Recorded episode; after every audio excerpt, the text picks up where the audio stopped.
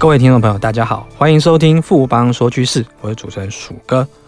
我们大家都知道呢，半导体产业是台湾最有竞争力的科技里次产业里面的一群，尤其是像比如说台积电。它一直是我们这几年来台股市值最大的一个公司，它市值是将近新台币六兆元。那我们也知道说，整个半导体先进制程演进发展是大家都很有兴趣。我们也知道说，现在台积电是处于全世界里面的领先群，它的客户都已经采用到它的七纳米的制程。那这个详细的这个趋势的状况的话，我们今天特别邀请到富邦投顾的分析师陶志伟、陶协理来跟我们谈谈半导体制程的发展跟演进。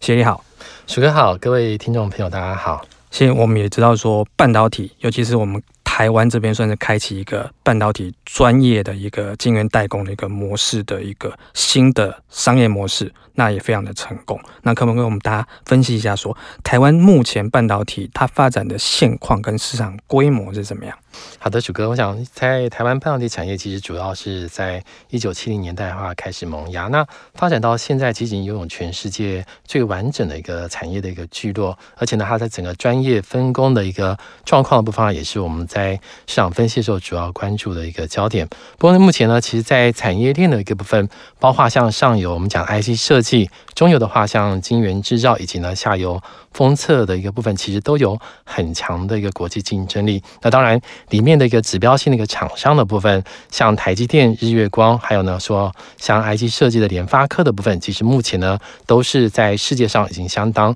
知名的一个大厂。那我们整个台湾半导体它现在的产值状况是怎么样？对，那以工研院 ITIS 它的预估，像今年二零一八年，在台湾整个半导体的产值的规模呢，将近有二点六兆的一个台币。而且呢，我们刚刚提到了几个比较指标性的一个次产业的一个部分，像晶圆代工，目前呢在全球的市占将近有七十三 percent。那另外封测的部分呢，市占率呢也是有将近有五十六 percent。那以产值的规模来看，都是。属于全球市占第一的一个状况。至于呢，像 IC 设计的部分，市占的部分是二十一 percent，这个呢也是在全球呢排名前三名。因此呢，这些都是国际上比较知名的一个产业的这样的一个分布，非常的强大哈。我们有两个第一名跟一个第二名。那我们台湾半导体产业的竞争力会这么强，它主要的原因是什么呢？我想，如果我们分析整个台湾半导体的竞争力，其实当然很大的一部分要归功于台积电的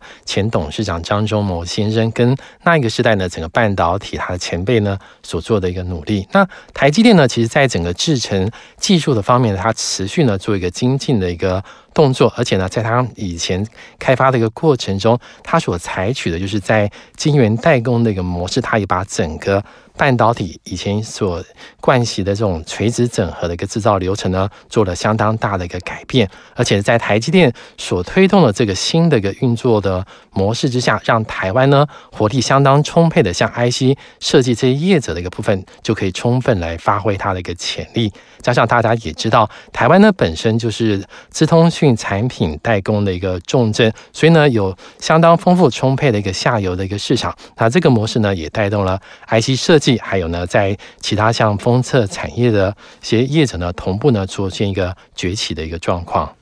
除了代工，然后 IC 设计跟封测之外，还有其他的产业也收回吗？有，因为台积电它所带领的一个半导体的一个阵容呢，是相当的一个庞大。因此呢，除了 IC 设计、封测以外呢，其他像我们看一些常见的工程，像我们知道就是说像无尘室的一个部分。那另外像设备的检测以及呢半导体相关的零组件耗材这些厂商，都是呢我们在讨论台湾半导体的时候都会提到的一个受惠的一个族群。那我们从全球的架构来看，我们整个就世界上半导体产业一直以来的一个演进，是我们包括像是摩尔定律。这个部分的话，可不可以跟我们说一下，说它的发展的历程是什么？是的，摩尔定律其实一直都是半导体在发展的过程里面最主要的一个开发的一个重心。那它实际上在过去这几十年的一个开发的历史里面，它发现说，在晶片的一个效能的部分，大概十八个月呢就会有提高一倍的这样的一个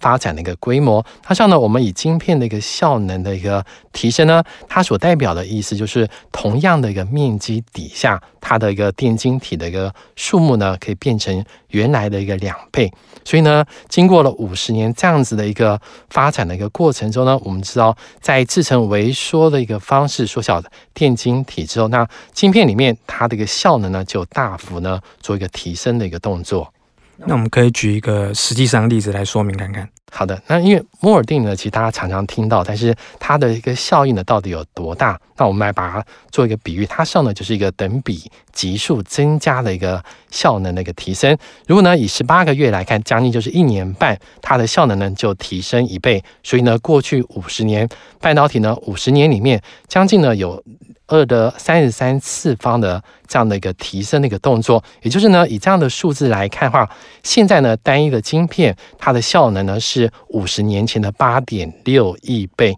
因此呢，一块相同面积的一个半导体，如果说它的效能提升了这么多，我们也知道说，它整个对于整个产业的一个改变呢，就会相当的一个明显。所以呢，在二十年前，我们呢一般都会习惯用 PC 呢来做一个写报告的一个动作。但是呢，到十年前呢，整个市场呢就改变了，开始呢会用像 notebook 啊来传送一些照片。那目前大家最习惯呢，就是用手机、平板呢来做一个随时呢跟人家视讯沟通的这样的工具。它最主要呢，是因为背后这些硬体的一个装置的一个部分，它的一个效能实际上呢，都已经远远超过了五十年前的一个水准，所以呢，才会有现在的这样的一个实际上应用的一个效能，相当惊人哈。我们现在的运算效能是五十年前的八点六亿倍，不是八点六倍，是八点六亿倍，所以这个非常非常的大的一个演进的一个过程。那我们也常提到是说，呃，比如说哪一家的大厂，不管是英特尔或是三星或者台积电，他们的十四纳米、十纳米，甚至是台积的七纳米，那我们这些纳米数字是怎么来的？纳米数字一般我们知道就是半导体它的一个制成的部分呢，会用这样的一个数字呢来做一个说明。那我们把它。稍微白话一点讲，它其实呢就是说，晶片制成里面它的机体电路 MOSFET 呢，它电晶体闸极的一个宽度，好，我们把这个呢它的一个数字的部分，就闸长的部分用纳米来做一个说明，也就是呢，如果它的闸长越短，它就可以在相同大小的一个晶片里面呢塞进或者整合进更多的一个电晶体。那对照呢，我们刚刚提到的摩尔定律，就是。业者呢，他要如果提升半导体的效能的，实际上的一个做法的一个部分，就是呢，把原把原来电晶体的一个长度的一个宽度的部分呢，缩减到零原来的零点七倍。那零点七乘以零点七，就等于大概零点四九，就是它在一半所用的面积里面就可以达到。原来的一个晶片的一个数量，所以呢，以这样的一个模式来讲，每一次呢都缩减到原来的零点七倍，也就是呢，我们一般听到的制程的发展，二十八纳米、二十纳米、十四纳米，还有呢，在最近听到的十纳米的一个部分，都是呢用这样的一个模式好去做一个缩减。所以呢，下一个事态的部分就是十纳米再萎缩到零点七，也是七纳米的一个部分，是这样的一个演进的过程。我们有听到说，就是后来就是包括英特尔跟台积电，他们所谓一样的，比如说十四奈米的一个制程的话，可是他们可能实际上他们萎缩的状况可能是不一样。为什么会这样子呢？因为我们这边知道台积电话实际上算是半导体后起之秀，但是之前呢，Intel 的部分它是主要的半导体的一个龙头的一个厂商，那它呢，因为一直坚持呢是用我们刚刚提到的零点七倍的这样的一个。方式呢去做产业的一个制程的一个升级，但是呢，因为过去的发展过程之中，在整个半导体制程到一百八十纳米的一个节点之后，台积电跟 Intel 的一个微缩的一个进程的一个部分呢，出现了不同的这样的一个发展的一个步骤，所以呢，在 Intel 的部分，它还是用它原来的。方式零点七倍呢来做一个升级，但是台积电的部分呢，它的升级的一个进度的一个部分就有点不同。不过呢，这个呢是我们在目前呢可以看到的一个现象。那之后呢，随着电晶体的一个尺寸持续的一个缩小，尤其呢到十纳米，就是。接近它的一个物理极限之后，这样的一个区隔呢会越来越不明显。也就是呢，之后包括十纳米、包括七纳米，甚至呢之后讲五纳米，其实呢这两大阵营的厂商所采取的步调会越来越一致。我们目前业界普遍认为是说，因为台积电在今年开始量产整个七纳米的先进制程，那那客户也越来越多。那包括他说第四季法说会有讲到说，第四季七纳米的营收占比的话，可能会到二十趴以上。那它这样领先的一个状况啊，会给市场带来什么样的影响？就像在其他目前大家比较留意的说，在整个 iPhone 的一个新手机的部分，它说采用的 A 十二的晶片上，就是第一个七纳米的一个晶片。那这样的一个过程也是宣告说，今年下半年开始，其实就已经进入到半导体的一个新的一个时代。那以 A 十二的晶片来讲，它内含的电晶体的一个数量，比上一代 A 十一的部分呢，大概增加了六十的 percent。所以在晶片的效能的部分呢，其实大幅的一个提升。那提升的一个状况那，我们可以从几个面向来看，也就是它呢跟竞争对手的一个差距，尤其呢在三星的一个部分会持续的一个拉开，而且以它目前的订单的一个状况来看，未来半年呢，不管是 Apple、华为这些高阶的手机的晶片，或者呢，我们在知道之前呢股价相当强劲的 NVIDIA 的 GPU，以及呢 AMD 的 CPU 的一个代工的一些晶片的一个部分，目前呢基本上都是由台积电呢所取得，也是未来半年之内，其实我们可以看到它的一个优势的一个部分，都可以持续呢在市场上占领一定的一个定位。嗯，我们大家也会非常关心，说台积电它在制程上面的领先可不可以继续下去？那它下一步更先进的制程的现在的状况是怎么样？那最更先进的制程就是用极紫外光 EUV 的一个部分呢，开发的一个七 Plus 一个纳米制程的一个技术。那这个地方呢，应该也在明年上半年会进入量产的一个动作。所以呢，包括后面的五纳米、三纳米，也预计呢会在二零二零年前后呢做一个到位。所以呢，我们目前提到呢，台积电还有它的竞争对手，像三星那个部分呢，很多人都会有一些辩论。不过呢，以实际上的一个接单以及后续的一个制程来看，因为台积电呢，在这一波已经有一个先占的一个优势，所以呢，既有的客户基本上都已经是台积电所取的。那三星后面如果还要开发新的一个客户，以目前呢整个七纳米光罩的一个费用来看，这个几乎不是中小型的厂商可以支应的。所以呢，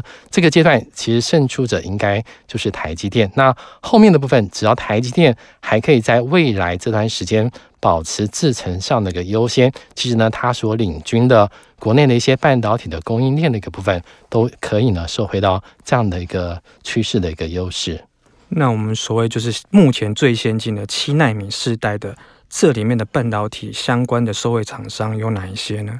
那我想在七纳米一个世代的一个部分，未来两年呢，主要呢都会是有这样的一个族群呢来带领半导体的一个产业的一个优势的一个发展。那晶圆代工封测的一个部分，当然还是台积电本身以及呢日月光的一个部分呢，是主要我们观察的指标的个股。那另外在细晶圆耗材的部分，像崇越。华丽、祥明以及长华的部分呢，是在整个业绩的一个带动的下，应该会有机会表现的一个族群。当然，在台积电其他的相关的业者的部分，像精测或者呢是创意的部分，在之后七奈米世代持续的发挥效用的时候呢，应该呢也是市场会关注的几档指标的个股。谢谢陶志伟陶谢今天对整个半导体先进制程这么详细的说明跟解说，谢谢你。谢谢鼠哥，也谢谢各位听众今天的聆听。经过今天的节目呢，我相信各位听众对半导体整个先进制程跟产业发展的趋势，应该都有更进一步的了解了。我们也期待说，陶谢下一次对于半导体下一阶段制程的挑战的一些趋势分析，能有更精彩、更详细的一个说明跟报道。富邦说趋势，我是鼠哥，我们下周见。